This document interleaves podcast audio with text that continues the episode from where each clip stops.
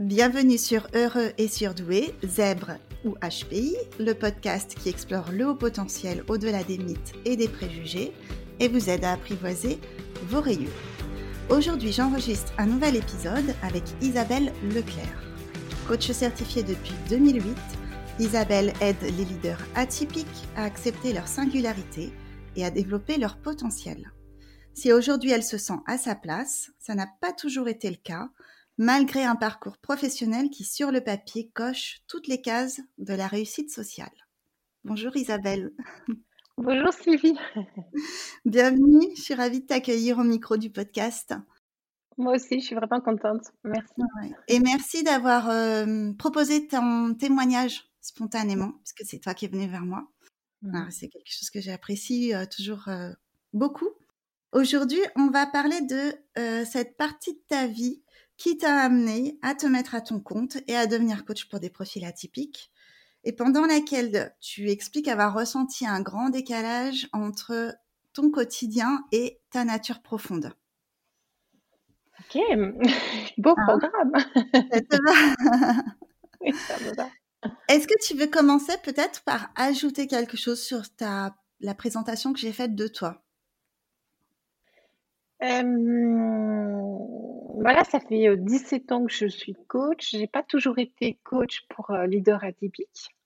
Ça, ça aussi fait partie quelque part d'un cheminement personnel à partir du moment où, où j'ai, ouais, il y a eu comme une autorisation que je me suis donnée à le faire, hein, d'accompagner des personnes qui étaient atypiques, parce que je me suis moi-même reconnue comme, euh, alors voilà, personne n'est d'accord sur le mot, donc moi j'utilise le mot atypique, mais parce que moi-même je me suis reconnue euh, comme euh, au potentiel, surdoué, zèbre, atypique, et du coup ça m'a donné cette autorisation à le faire. Mais ça a été tout un chemin. J'ai d'abord été, je me prenais d'abord comme une coach, j'ai envie de dire lambda, et je n'insistais pas sur ce sujet-là. Et c'est comme si du coup il y a quelque chose qui s'est parce que j'ai fait ce chemin personnel, ça m'a ça m'a autorisé à aller vers vers quelque chose d'encore aligné dans ma vie professionnelle. Voilà, c'est peut-être ça que j'aurais envie d'ajouter. D'accord. Et si tu n'insistais pas sur, enfin, si tu n'avais pas vraiment ciblé euh, spécifiquement cette clientèle-là, c'est parce que toi-même tu n'étais pas encore euh, à l'aise avec euh, cette, ce mode de fonctionnement particulier? Alors, j'ai envie de dire, c'est pas être à l'aise parce que ce mode de fonctionnement particulier avec beaucoup de mots, je me le suis euh, coltiné depuis très, ça fait longtemps que je me le coltine en fait, on va dire. Hein. J'ai eu un parcours, alors peut-être qu'on va en parler, j'espère, mais j'ai eu un parcours de vie assez chaotique sur les différents champs de la vie, pro, perso, euh, amoureuse, enfin voilà. Mais, mais pour autant, euh, voilà, j'étais un peu bousculée dans tout ça sans vraiment forcément mettre un chapeau, en tout cas mettre, euh, mettre un sens à tout ça. Hein. Et donc, euh, à partir du moment, euh, donc bien sûr, j'avais des faisceaux, j'avais des, des, des, des, des, amis qui l'étaient, qui me disaient Isabelle, c'est évident, tu l'es toi-même, regarde, etc. Oh mon Dieu, non, non, j'avais raté mes études et j'expliquerai pourquoi j'ai raté mes études tout à l'heure, mais enfin, j'estime que j'ai raté mes études. Et, donc, donc, du coup, je pouvais pas tout m'autoriser à aller dans ce champ-là. Et puis, à partir du moment où je m'y suis intéressée, où j'ai fait le test, où j'ai fait la paix avec ça, euh, je me suis dit, bon, euh, bah, peut-être que du coup, ça me donne euh, encore plus de légitimité pour y aller. Et puis surtout, j'ai fait un gros travail de décortiquage avec qui finalement je, je, travaille le mieux et avec qui ça se passe le mieux. Et en fait, je me suis rendu compte que j'avais ce type de personne atypique euh, voilà, euh, que je regardais souvent en clientèle en me disant mais mon Dieu, mon Dieu, mais qu'est-ce qu'elle cherche chez moi, mais je vais pas être aussi intelligente qu'elle. Enfin, tu vois, j'étais dans des trucs comme ça. Et je me souviens d'avoir travaillé un jour avec mon superviseur en me disant mais cette question-là, elle est là entre vous, t'en fais quoi, quoi? Comment tu la mets au service du coaching pour que lui avance? Enfin, C'était très puissant ce genre de questionnement. Et du coup, à partir du moment où effectivement j'ai j'ai fait la paix avec cette question et j'ai dit bon voilà je suis là-dedans. Pour autant c'est pas une bannière, c'est pas quelque chose qui euh, c'est quelque chose qui a donné du sens à tout mon parcours de vie, c'est sûr, à tout ce que j'avais vécu. ça m'a pas forcément aidé toujours à sortir de mes impasses et de mes difficultés. Hein. Je veux dire, euh, j'ai beau avoir plus de 50 ans, être coach, avoir 20 ans de thérapie au compteur, 15 ans de supervision, enfin voilà, d'avoir beaucoup, beaucoup travaillé sur moi. Je me retrouve aussi parfois encore dans des impasses. Hein. Mais j'ai appris à me dire que ça faisait partie de ma vie, de mon mode de fonctionnement. Et plus j'accueillais, plus j'acceptais ça, et plus j'accepte ce que j'aime bien dire mes zones d'impuissance ou de vulnérabilité, et ben moi elles vont prendre de place dans ma vie. Et moi elles vont m'alourdir, j'ai envie de dire, tu vois. Peut-être qu'on s'est égaré de ta, question, hein, mais, mais, mais, mais, voilà, j'ai vraiment. il y a eu ce déclic-là, en fait. Et donc, c'est le, le, déclic, j'ai envie de dire, c'est ça m'a permis de m'assumer avec toutes ces ombres, ces choses qui, euh, ces décalages, enfin ce parcours de vie chaotique, ces souffrances, parce que j'ai eu des souffrances, et pour pouvoir, euh, mais j'ai aussi eu des grandes joies, hein, voilà, j'ai pas eu que ces souffrances. Mmh. Et à ces moments-là, il y a eu, il y a eu des choses que j'ai vécues comme ouais, comme des injustices, comme euh, et où en fait, je me suis voilà. Et puis surtout, du coup, ça a vraiment donné du, le fait de me positionner comme ça, ça a donné du sens à ma vie, quoi. Si moi j'ai pu traverser ça, si moi j'ai pu transcender ça, voilà, si moi je, en fait, finalement, mes clients me disent que je les aide souvent à voir plus clair, à, éclairer des angles qu'ils ne voient pas. Parfois, ils, me disent que je les comprenne presque mieux qu'eux et tout ça. Et là, je me dis, bah, c'est génial, parce que moi, j'ai fait tout ce parcours-là avant. J'ai pas forcément eu ces personnes-là à côté de moi qui m'ont aidé. Mais si, moi, si je peux vous donner ça aujourd'hui à la vie, mais génial.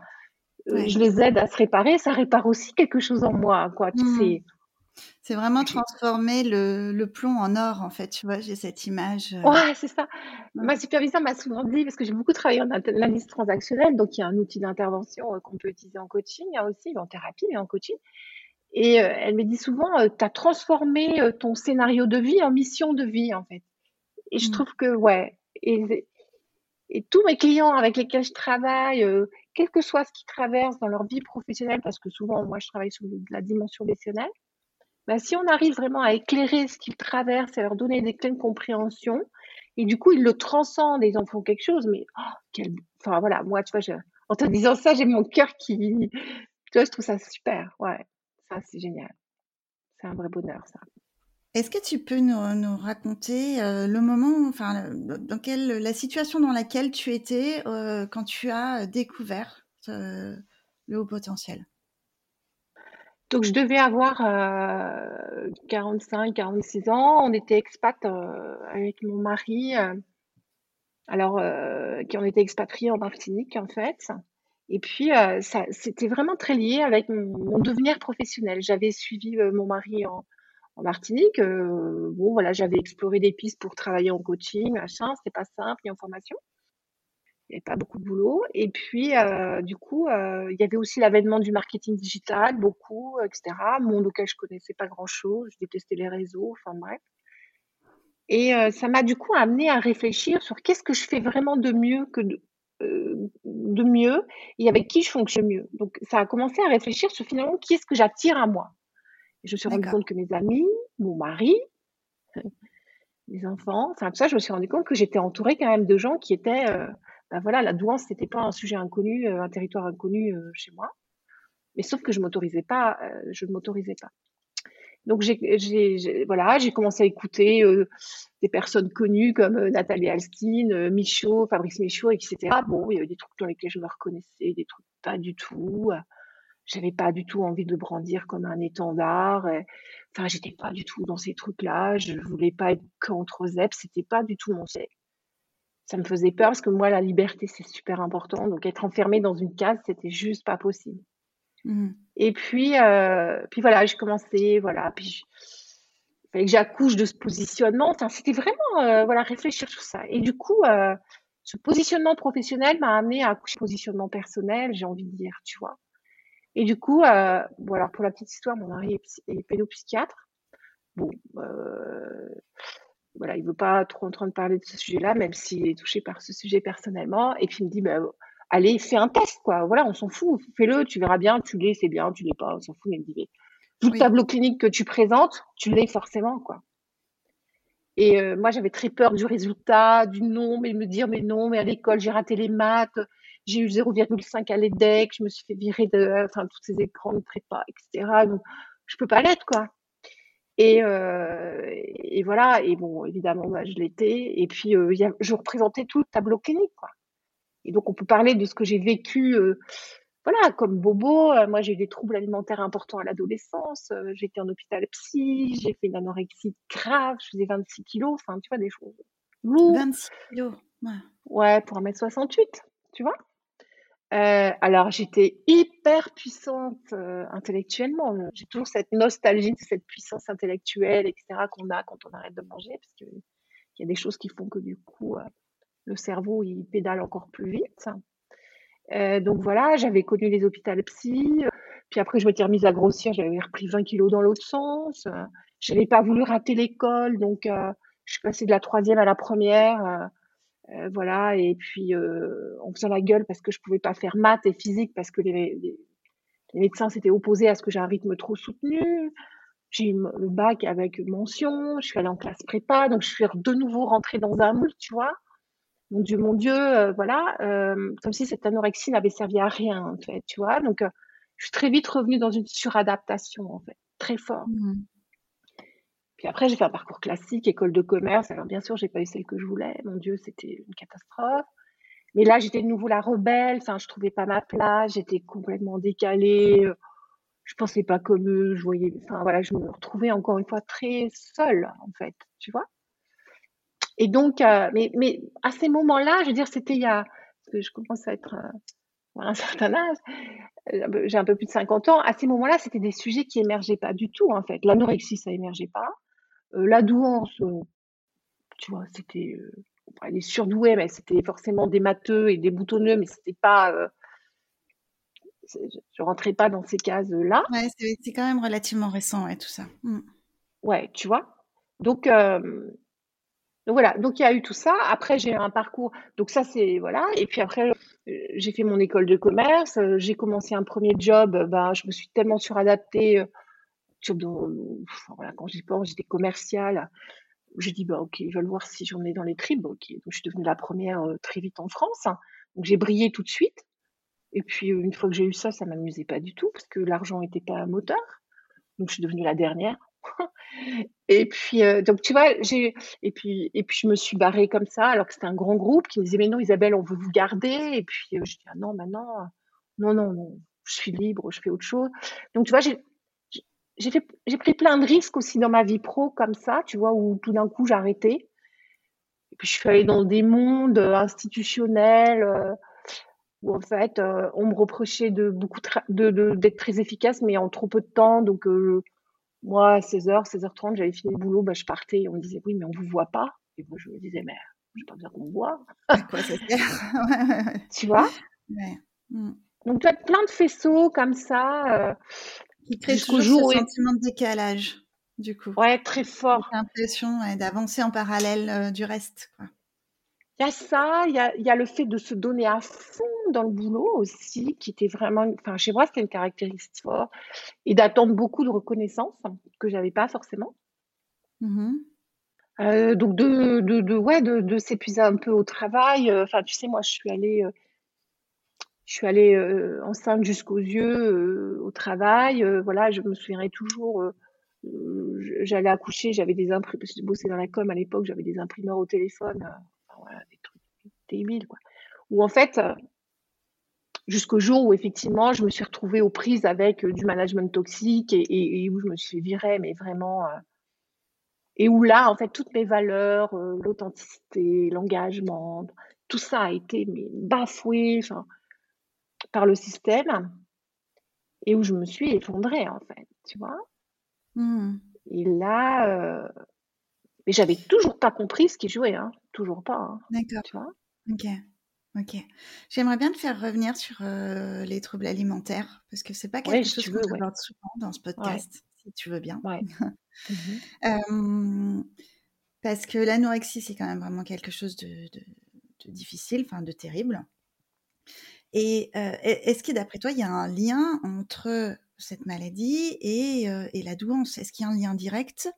Ou est-ce que c'est un peu la même question que j'avais posée dans un autre épisode pour le burn-out. Est-ce que finalement, c'est le fonctionnement qui crée un terrain favorable à ça Mais ça ne veut pas dire du coup que parce qu'on est HPI, on va forcément être anorexique on va forcément faire un burn-out, mais qu'il y a quand même, euh, euh je sais pas, comme, je sais pas dire si c'est des fragilités, mais des prédispositions. Voilà, c'est ça le terme je m'étais en fait, euh, jusqu'à il y a pas très longtemps, je m'étais jamais posé la question, tu vois? Et puis, euh, euh, j'avais rencontré Fabrice, Michaud sur, une formation autour de la femme surdouée. Puis j'ai lu, Monique, Caradec sur, la femme surdouée et tous les deux en parlent de ce sujet-là, tu vois? Des liens qu'il peut y avoir entre, douance et anorexie, troubles alimentaires.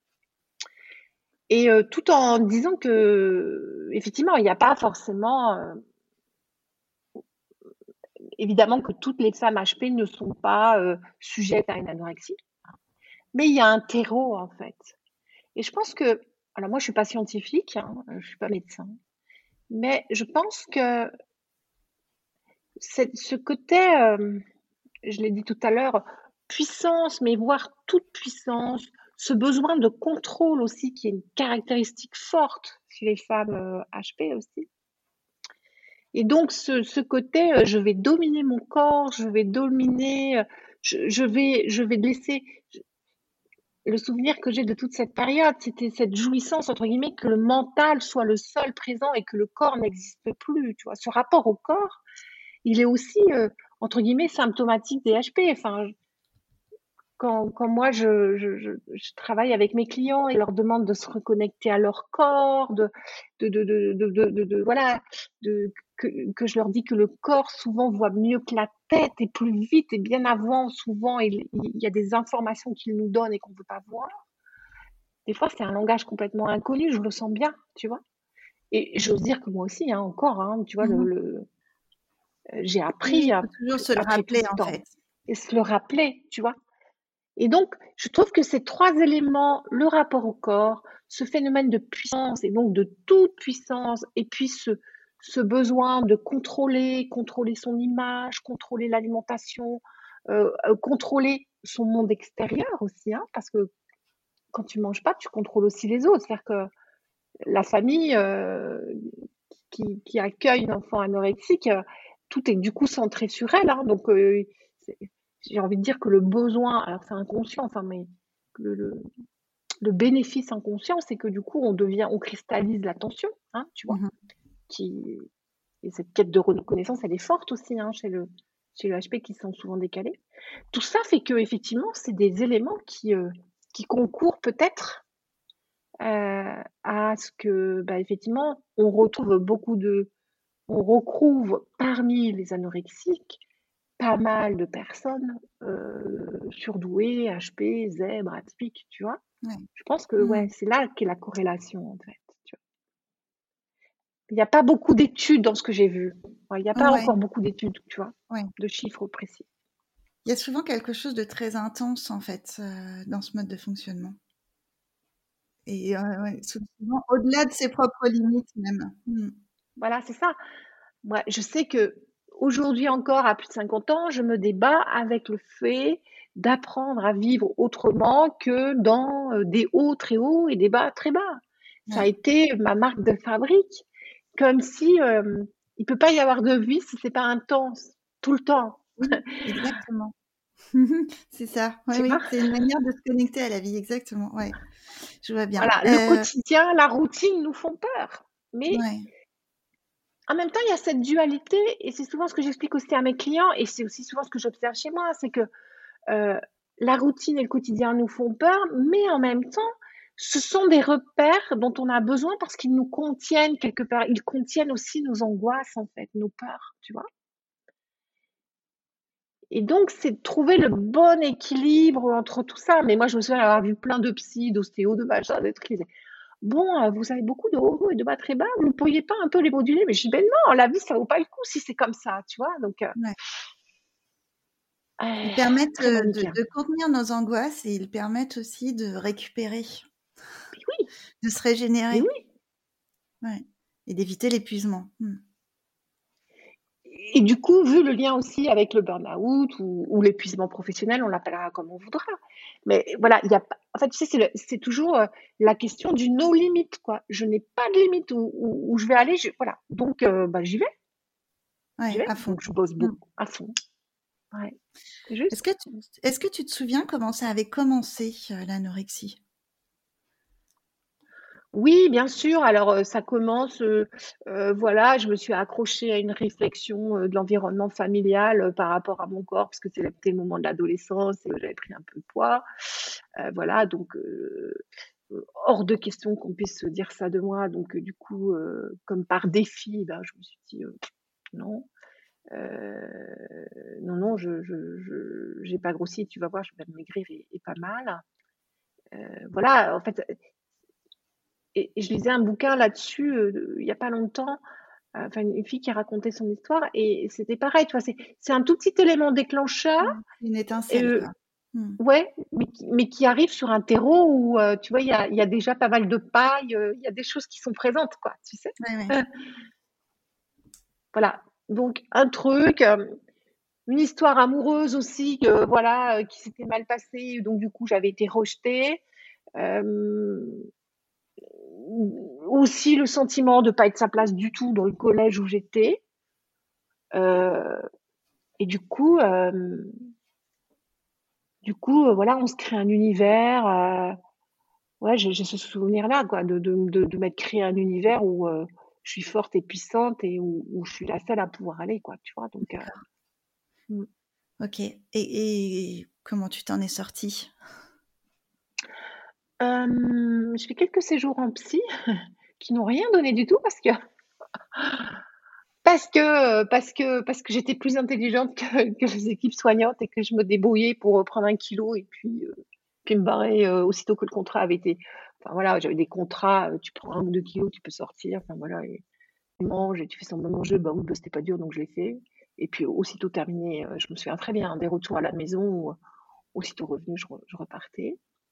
Et puis je m'en suis sortie parce que j'ai rencontré un homme euh, extraordinaire euh, dans une structure euh, qui m'a qui m'a lâché la grappe dessus, qui m'a qui a pas focalisé sur la nourriture. et puis en fait, je, je, suis partie en fait de, donc de l'environnement familial. Je suis allée dans un endroit avec des gens qui avaient plein d'autres pathologies. et puis et puis voilà, j'ai eu un psy qui était pas du tout focus sur ça. Et, euh, et du coup, en fait, euh, il y a quelque chose qui a lâché. J'ai pu lâcher l'école aussi, parce que bon, j'avais j'avais raté toute ma seconde et euh, j'ai dit bah non, j'arrête l'école là, j'arrête. Et, euh, et tout ça, petit à petit, m'a aidé, euh, m'a aidé quoi. Mais il a fallu plusieurs fois en fait, plusieurs échecs. C'est un peu comme à une époque, j'ai beaucoup fumé, mais il y a eu plusieurs fois où j'ai arrêté de fumer, puis tu vois? Et puis il y a une dernière fois où euh, bah, tu as capitalisé sur toutes les tentatives et ça marche, quoi, tu vois? Mmh. Mais il faut du temps pour revenir de ça, tu vois? Et moi, je dis toujours, euh, euh, voilà, aujourd'hui, bah, tu me vois, je suis complètement normale, j'adore les bons restos, j'adore la bonne bouffe, tout ça. ça j'ai renoué avec tous ces plaisirs-là, mais il faut réapprendre et il faut du temps. Oui, mais, mais c'est possible. C'est ça aussi le message ouais. fort et qui est vraiment intéressant et puis j'ai eu des enfants, j'ai, enfin, voilà, il y a plein d'anorexiques qui restent anorexiques, qui n'ont pas d'enfants, qui parce que voilà, ça, ça, ça, ça cause des, des, problématiques dans le corps. Hein, on va pas rentrer dans le sujet, mais euh, il y a des troubles euh, assez graves. Et, euh, et voilà, moi j'ai voilà, j'ai, j'ai deux enfants qui n'ont pas du tout ce genre de troubles. Voilà, je me suis mariée euh, tard, certes, mais voilà, j'ai une vie amoureuse équilibrée et une vie professionnelle équilibrée. Donc voilà, je veux dire, on s'en remet et puis voilà, j'ai un poids tout à fait normal, euh, je fais du sport, enfin voilà, tout va bien, tu mmh. vois. Ok. Et j'adore aller au resto. bon, les bons restos.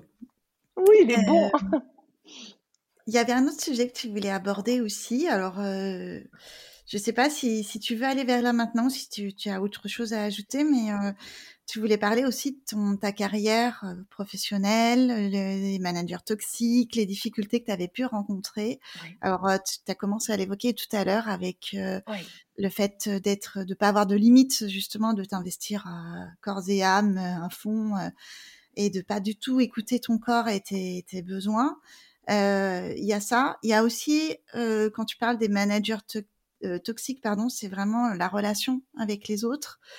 C'est il y, a autre chose là dans, dans cette thématique-là. C'est comment je ne sais plus comment tu l'avais écrit dans le message que tu m'avais envoyé, mais euh, qui savent débusquer le, le diamant? Comment tu avais écrit? Tu te souviens? Ah oui, ah, je ne sais plus comment je l'ai écrit. J'avoue, j'ai oublié.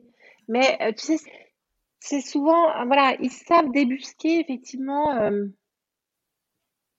cette partie insécure qu'on a en nous, puisque face à cette quête de la reconnaissance, de la perfection, enfin tout ça, tout ce qu'on a déjà décrit, euh, euh, du coup, euh, voilà, on, donne beaucoup, on, veut un travail d'excellence, etc. Donc cette surperformance, hein, souvent qu'on peut quand même repérer, qui n'est pas reconnue. Et en fait, c'est comme si ces systèmes-là savaient aussi reconnaître ça. Il y a un terme anglais hein, qui s'appelle insecure overachiever. Et et effectivement, je que ça colle bien au tempérament euh, des hauts potentiels. C'est Sandrine Rampon qui avait écrit sur euh, ce sujet-là, puis il y a eu un article dans HBR sur ce sujet-là et qui décrit bien que voilà, euh, on court après une espèce de chimère, de se dire je vais en faire toujours plus, je vais être mieux reconnu, je vais améliorer encore plus les systèmes. Moi, je parce que on a une capacité à voir assez vite, à, à décomplexifier des choses, enfin tout ça. Et, euh, et on se dit que ça va servir le système, et donc on a qu'une envie, c'est de l'apporter au système. Et euh, donc ils savent repérer ça, ces managers-là ou ces systèmes-là, et puis en même temps, euh, bah, ils nous sécurisent jamais en fait. Et du coup, on est dans cette quête euh, de sécurité alors, sur un terreau où déjà il y a beaucoup de sécurité ontologique.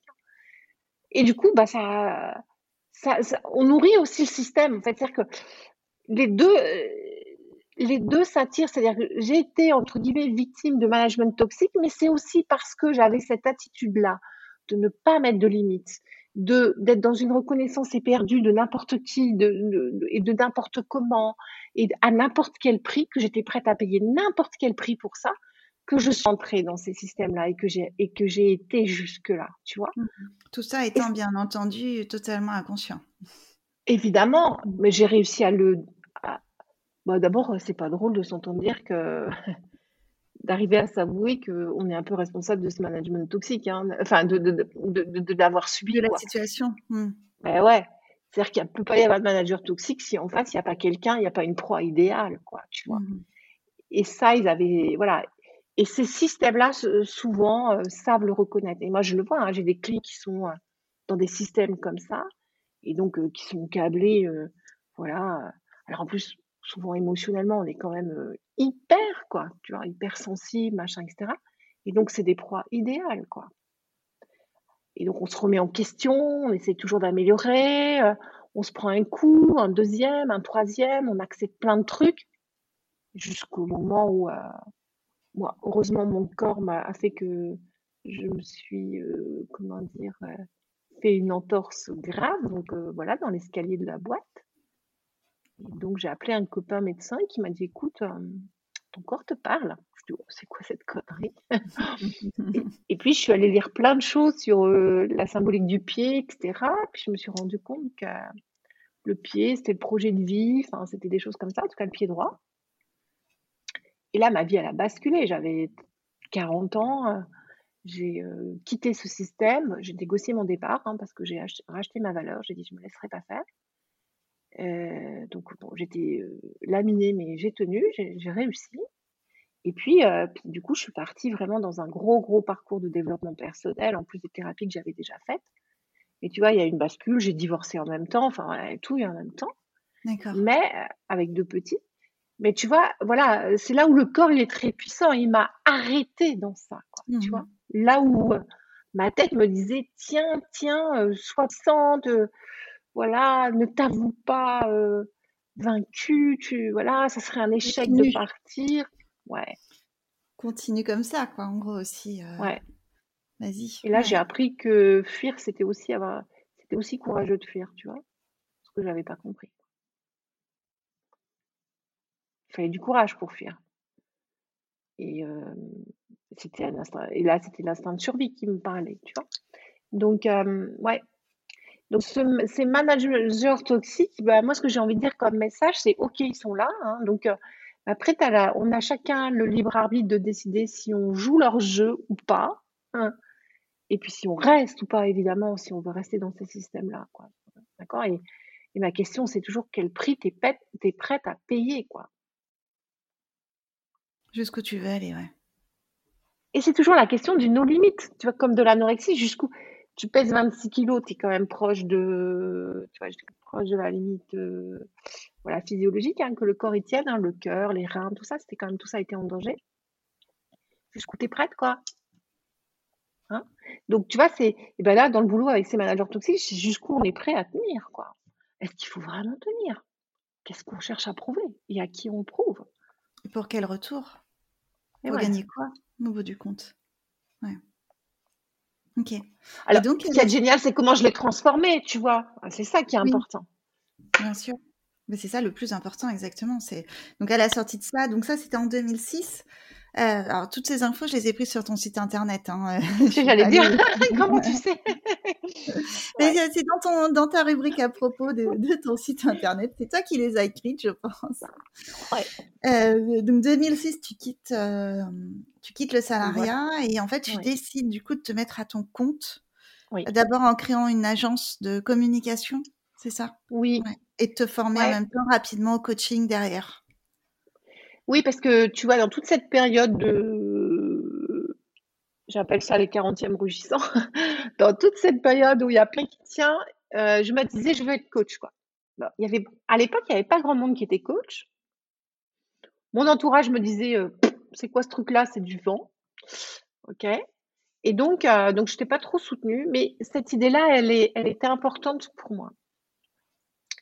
Et puis, euh, voilà. Mais je me rends compte que si je pars tout de suite là-dedans, alors, se repose la question de la légitimité, enfin, du manque de confiance en soi, des signes de soi, enfin, tous ces trucs-là, et puis de la perfection. Je veux être la meilleure, je veux être. Euh, hein.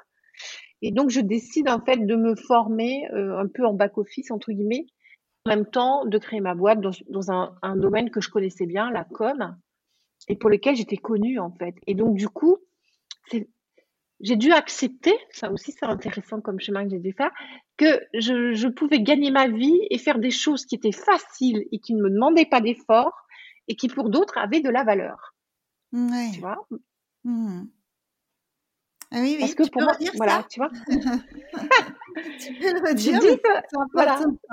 Oui, je crois que c'est important, quoi. Je me souviens toujours, j'ai dû accepter. Alors, à l'époque, c'était, j'étais attachée de presse. C'était très facile pour moi d'avoir des papiers dans la presse euh, parisienne, londonienne, etc. C'était facile. Je ne sais pas pourquoi, ça marchait tout seul. Et donc, je me suis dit, je me dis, je vais refaire un business, mais je voulais forcément faire une activité de conseil qui était compliquée. Beaucoup plus complexe, plus valorisante à mes yeux. Et je me souviens, à un moment, on m'a dit, non, mais stop, va là où c'est facile. Et c'est pas parce que c'est facile pour toi que ça n'a pas de valeur pour d'autres. Et en plus, c'est vrai parce que j'ai cartonné, j'ai très vite cartonné cette, activité, elle a très vite marché. Euh, parce qu'en plus, j'avais une façon un peu différente, un peu décalée de la, la, faire vivre. Euh, et donc, du coup, je me suis fait repérer comme ça. Et donc, ça a été facile pour moi. Mais ça avait coup de saveur, en fait, tu vois. Donc, ça a été, j'ai dû apprendre ça, que que ce qui, ce qui me paraissait facile, ce talent-là, euh, cette zone d'excellence-là que j'avais à ce moment-là, ça avait de la valeur pour les autres et que, et que c'était, ça, c'était ça qui comptait. Quoi. Et, et, pas forcément de repartir dans quelque chose d'hyper complexe. Euh, non, non, non, stop. Ouais. Oui, mais ça, je pense que ça va parler à beaucoup de monde parce que c'est vraiment quelque chose de, de courant euh, d'accorder de la valeur uniquement à ce qui nous semble compliqué. Et du coup, des fois, on va faire des choses compliquées, beaucoup plus compliquées qu'elles n'ont besoin de l'être. en réalité. Et, ouais, et la difficulté à accorder de l'importance, euh, de la valeur à ce qui est simple. Ouais. Et, ça, c'est quelque chose hein, de déconstruire les deux, le lien entre les deux. Ouais. Oui, c'est. Il est bien installé quand même. Il est bien. C'est c'est une croyance forte, quoi. Tu vois, c'est. Et donc, euh, ça fait partie de ce truc euh, dont on parlait tout à l'heure avant l'enregistrement. La valeur travail. Il y a la valeur travail et puis c'est apprendre à vivre autrement que euh, il me faut des trucs hyper compliqués, euh, hyper prenants, euh, hyper machin. Enfin voilà. Non, tu peux aussi faire des trucs simples et goûter ça, savourer ça pour pouvoir faire peut-être d'autres choses à côté ou simplement les savourer. Donc et, réapprendre avec ça. Hmm. mais oui, parce qu'en plus tu réussis parce que c'est facile pour toi. Mais je me souviens d'un client là, euh, il n'y a pas longtemps, où euh, effectivement on avait retravaillé sur cette notion de simplicité et du coup tirer du plaisir de cette simplicité. Ouais, c'est un travail de déconstruction. Et alors, du coup, euh, moi, je, déroule la pelote, j'avance, mais donc tu, as cette, cette activité, tu montes cette affaire qui fonctionne, donc apparemment. Et, et pourtant, c'est pas, c'est plus ce que tu fais aujourd'hui. Tu as, décidé de donner une, une autre orientation ensuite à ton parcours. Oui, c'est-à-dire que j'ai fait ça, entre guillemets, en attendant de pouvoir devenir coach. Donc pendant ce temps-là, je me formais. Donc c'était ce qui me donnait. J'ai aussi appris ça, et je crois que ça peut être intéressant à le, à le redire maintenant qu'on en parle. C'est, c'est euh, mon job voilà, avait du sens parce qu'il me permettait quand même aussi euh, bah, de, permettre euh, que je soutienne mes enfants puisque je, je venais divorcer, enfin il y avait tout ça, donc il fallait quand même que voilà. Et donc ça avait du sens pour ça. J'avais quand même une nourriture intellectuelle parce que je faisais beaucoup de stratégie, tout ça, donc ça m'intéressait. Mais ça ne suffisait pas. Donc du coup, je me formais en même temps au coaching, à plein d'outils d'intervention, euh, la Gestalt, la PNL, la T, enfin voilà, j'avais un peu partout. Et donc, pendant ça là aussi, je me formais je me nourrissais. Et donc, ça m'a aussi appris que, et ça, c'est un travers que je vois souvent chez mes clients, c'est qu'ils mettent tout le focus sur le travail. Il n'y a rien d'autre à côté, entre guillemets. Et donc, en fait, euh, ça m'a réappris aussi que, ben oui, voilà, le travail, c'était peut-être pas euh, parfaitement euh, ce que, voilà, ce que je cherchais à ce moment-là, mais c'était une passerelle. Et donc, d'accepter que c'était un sas qu'il fallait que je gère euh, la rupture. J'avais deux enfants qui avaient 3 et 5 ans. Enfin, voilà, il y avait tout ça. Hein. Il y avait quand même eu ce burn-out et toute cette manipulation, ça avait été compliqué. Euh, j'avais rencontré des managers toxiques, mais aussi des amoureux toxiques, hein, parce qu'en général, euh, les manipulateurs, ils sont pas que dans la vie pro, mais ils sont aussi parfois dans la vie perso. Donc, tu vois, il a fallu se reconstruire de tout ça. Et du coup, voilà, donc le travail, il fallait que ça tienne, et c'était OK. Et je pouvais me nourrir ailleurs et trouver un équilibre, en fait. Ouais. Mmh. Et ça, je pense que nos clients, ils l'oublient des fois. Ils sont tellement focus sur le boulot et la reconnaissance au travail, mais il y a d'autres endroits aussi où ils peuvent s'épanouir. Ouais. Et c'est voilà. Ouais, ouais. Et, et moi, ce que j'entends aussi en plus de, dans ce que tu dis, c'est que euh, en fait, euh, tu relèves déjà tellement de défis à plusieurs niveaux que le défi de créer une activité à ce moment-là, c'est peut-être le défi de trop. Ça ne veut pas dire que tu n'en es pas capable, mais ça veut dire que c'est peut-être pas le moment ou euh, c'est pas le, c'est oui, c'est pas le bon moment. Mais ça, ne veut pas dire plus que ça en fait. C'est aussi s'autoriser, ça. Mmh. Oui. C'est et, puis bah, j'avais quand même créé mon activité de conseil en com. Il fallait que, mmh. il fallait que ça tourne, il fallait chercher les clients, tu vois. Donc, ah, donc rajouter une pierre euh, à l'édifice avec du coaching, machin, etc. Euh, travailler ma légitimité de coach, enfin, tu vois, mon identité de coach et tout. Ça faisait beaucoup, en fait, tu vois. En plus, il n'y avait, avait peut-être pas de passerelle entre ton agence de com et puis le coaching. Bah, je l'ai trouvé. Je l'ai ah. trouvé, en fait. C'est ça qui est intéressant. C'est que petit à petit, en fait, j'ai eu des clients, euh, des patrons de boîte, etc., où du coup, en fait, je, me suis mise à, développer ma posture de coach avec eux. Et donc, je ne rentrais pas comme coach, mais je rencontrais toujours avec un, une problématique de communication. Mais finalement, j'arrivais à leur faire prendre conscience que là où ils me demandaient de mettre en place des outils, euh, des choses comme ça, souvent ça parlait de leurs propres difficultés relationnelles, ça parlait souvent de leurs propres difficultés en termes de posture. Et donc, j'en étais arrivée à avoir des, des, des, des espèces de relations avec mes clients qui étaient géniales parce que parce que j'avais des discussions un peu moi j'appelle ça sparring partner tu vois où en fait ils, trouvaient avec moi un espace où ils pouvaient euh, me parler de leurs difficultés d'entrepreneur euh, et, euh, et où en fait je, touchais l'humain Et comme j'étais pas câblée que comme, mais que j'avais mon parcours, mon, bagage, comment dire, écoute, coaching, machin, etc. J'avais réussi un peu à agréger les deux. Et donc, bah, du coup, petit à petit, en fait, c'est ça que j'ai fait évoluer ma posture. C'est-à-dire que mmh, je rentrais avec cette identité de communicante et puis je ressortais c'était mes clients qui me disaient ah ouais mais moi j'aime bien quand tu viens parce qu'en fait on pose des situations, tu m'aides à avoir un autre regard, une autre façon de voir les choses, tu me donnes d'autres réponses et, et, voilà. Et donc du coup, bah, du coup là ça me nourrissait vraiment en fait aussi, tu vois. Là j'ai récupéré ce dont j'avais besoin moi aussi. Ok. Ouais, c'était un travail plus en profondeur que de donner des, des techniques ou des outils de, de com. Mmh. Ouais. Et tu vois, c'est quand c'est marrant de te raconter ça parce que je me dis, ben, finalement, euh, ça parle de comment, euh, comment aussi je fais la paix avec ma singularité, avec ma différence et, comment je la mets au service du monde, enfin, des gens que je rencontre, tu vois. Euh, et, finalement, je me dis, ah ben oui, ça, ça parle de ça en fait. Ouais. Mais justement, là où je voulais t'emmener maintenant, c'était euh, comment est-ce que tu t'es approprié cette euh, ta singularité parce qu'il y a la découverte du potentiel, c'est un moment fort, euh, c'est certain, mais la phase qui suit est quand même vraiment vraiment importante. Et moi, je, je me rends compte vraiment de, de, plus en plus. C'est qu'est-ce que je fais de ça? Et pour savoir qu'est-ce que je fais de ça, il y a toute une part d'appropriation. Euh, et d'individualisation, de personnalisation même.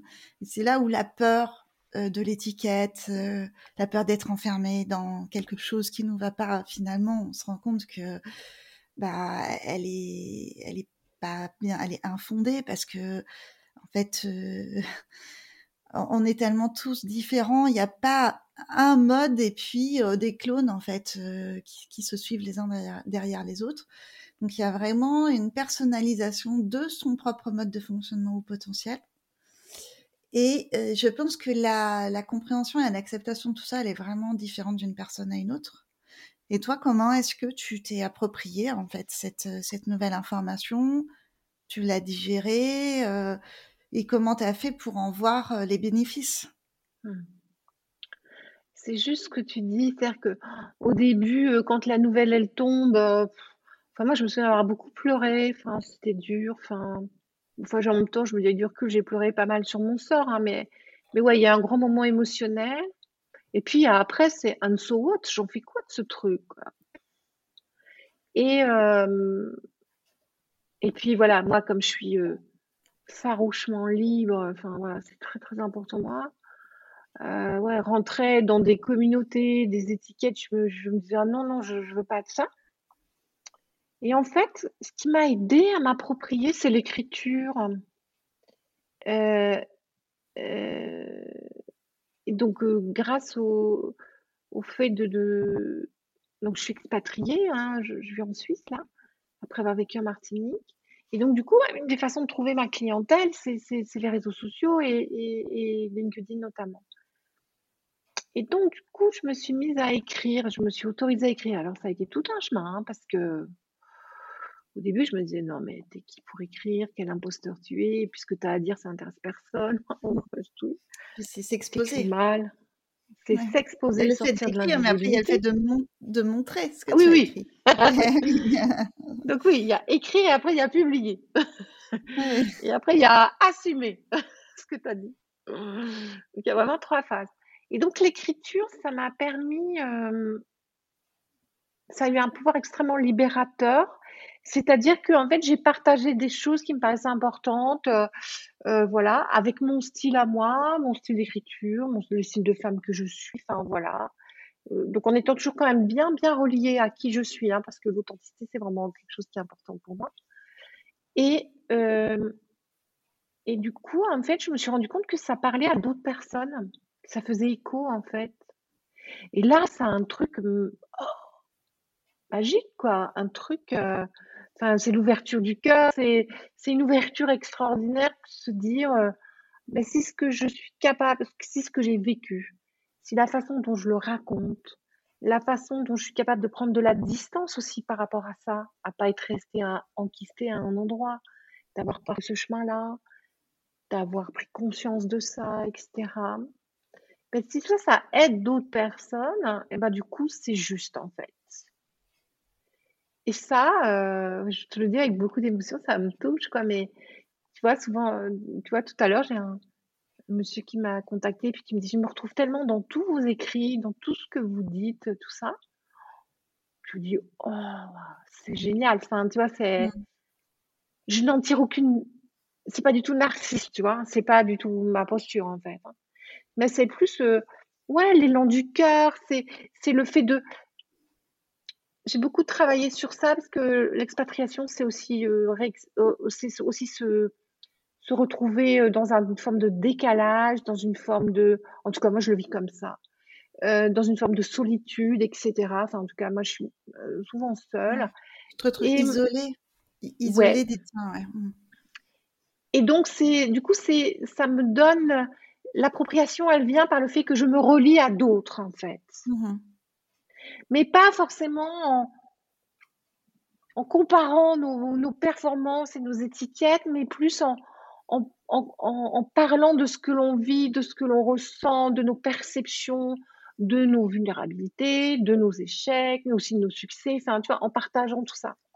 Et je trouve que oui, le pouvoir de la, de la reliance, je ne sais pas comment on peut dire, c'est quelque chose de très fort. Et en tout cas, moi, c'est, en tout cas, moi, c'est ce qui me donne envie de, qui me permet tous les jours de plus en plus de m'approprier ça. Ouais. Ça t'a aidé à faire alliance avec ça, ouais. finalement de le voir. Euh, voilà. C'est très juste, ouais. Positivement. ouais.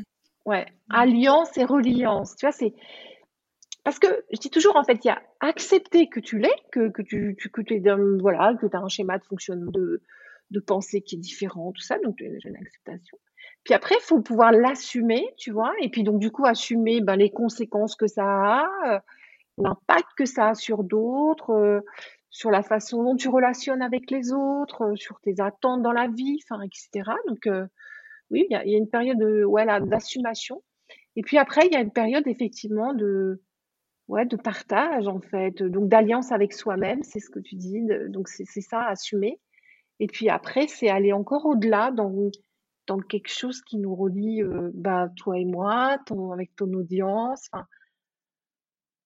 Et ça, euh, bah, c'est, euh, je trouve que c'est le sel de la vie, c'est, c'est magnifique, quoi. Enfin, tu vois, c'est, je le dis avec les larmes aux yeux, mais c'est quelque chose de fort, quoi, tu vois. Ouais, ouais.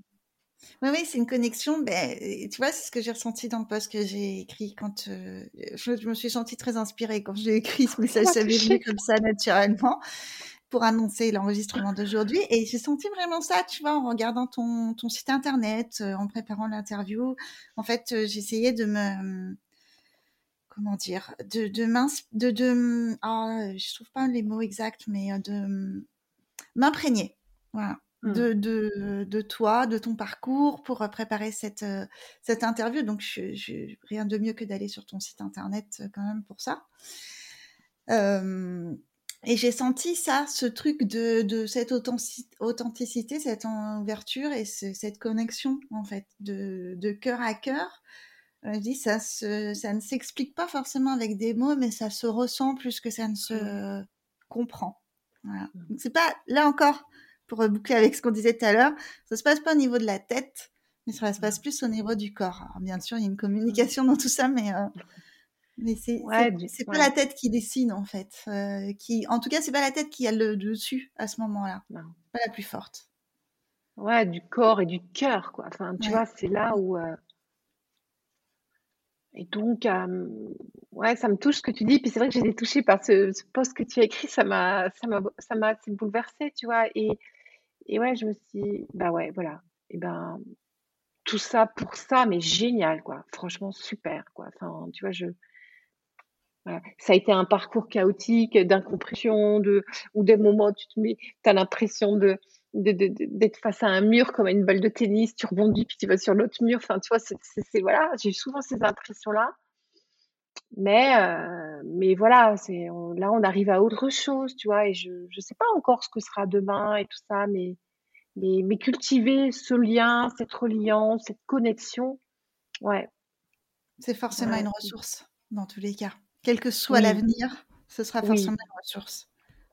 Et puis c'est un magnifique. Enfin, moi, je me dis, mais je suis honorée de ce cadeau de la vie, quoi. Tu vois, c'est de, de toucher ça, c'est, c'est, et pour le coup, c'est quelque chose de très puissant, en fait. Tu vois, et un puits de sens. Enfin, tu pourrais jouer sur les mots puissant, puits de sens. Enfin, tu vois, c'est, c'est extrêmement nourrissant, ouais. ouais. Isabelle, euh, je vais te poser deux dernières questions avant de clôturer euh, notre échange, mais euh, une petite question que j'aime bien poser souvent. Je ne le fais pas systématiquement, mais je le fais très souvent. C'est si tu étais un animal, lequel choisirais-tu spontanément? Ne réfléchis pas. mais ce qui m'est venu tout de suite, c'était le chat. Parce que souvent, en plus, je considère que mes clients sont comme des chats. C'est-à-dire que, tu sais, un chat, quand ça arrive dans une pièce, euh, qui ne connaît pas les gens, euh, il observe, puis après il se barre, il va se cacher sous un meuble, tu vois. Avant de se faire approcher, il faut parfois du temps, tu vois, avant qu'il se laisse approcher. Et donc voilà, il est libre, euh, tu vois, il est voilà. Et puis après, il est, quand il est en sécurité, voilà, il peut se poser, il peut ronronner, il peut vraiment, voilà, il y a, voilà. Et mais ce que j'aime bien, tu vois, c'est, je vois le chat, tu vois, avec ses pattes comme ça et qui va tout doucement. Voilà, donc j'aime bien ça, ouais. Ça me parle bien. Ok. Et euh, est-ce que tu as quelque chose que tu voudrais ajouter, quelque chose que tu n'as pas eu l'occasion de dire euh, jusqu'à présent, qui te tiendrait à cœur, que tu voudrais partager avant de terminer? Oui, peut-être juste une chose, c'est que euh, ce que j'ai appris à travers aussi toute cette vie euh, vécu, elle n'est pas finie, avec beaucoup d'intensité, tu vois. C'est qu'il y a aussi euh, beaucoup de choses qui sont dans la nuance. Euh, et que, enfin voilà, moi j'ai bien aimé aller dans des hauts très hauts, des bas très bas, jouer avec la vie, jouer avec la mort, enfin tout ça. Mais que c'est intéressant aussi d'aller, tu vois, comme souvent je dis, imagine une palette de couleurs, mais d'aller regarder qu'est-ce que ça fait de rajouter une petite pointe de rouge, une petite pointe de gris, et d'y aller progressivement, tu vois? Et donc, j'apprends de plus en plus ça, et, et c'est ça a aussi beaucoup de saveur en fait, beaucoup de finesse. Et, voilà, peut-être, voilà, ça, j'ai entendu cru que c'était chiant, que ça n'avait pas de, voilà. Mais je sais pas, je le vois autrement maintenant. Ouais, d'accord. Ok. Merci beaucoup Isabelle. Merci pour cette moi échange. Merci beaucoup Sylvie. J'espère que voilà, tout, s'est bien passé pour toi. Je super. bonne continuation pour la suite et je te remercie. Merci à toi. Belle vie, belle continuation. J'espère que vous avez apprécié cet épisode et qu'il vous aidera à accepter votre propre singularité. Si tel est le cas, je vous invite à commenter ou à noter le podcast dans votre application préférée pour l'aider à se diffuser largement. Vous pouvez me contacter sur LinkedIn ou sur Facebook ou encore via l'adresse mail. Vous trouverez toutes les coordonnées dans le descriptif de l'épisode. Je vous donne rendez-vous pour un prochain épisode très bientôt. D'ici là, prenez bien soin de vous. Bye bye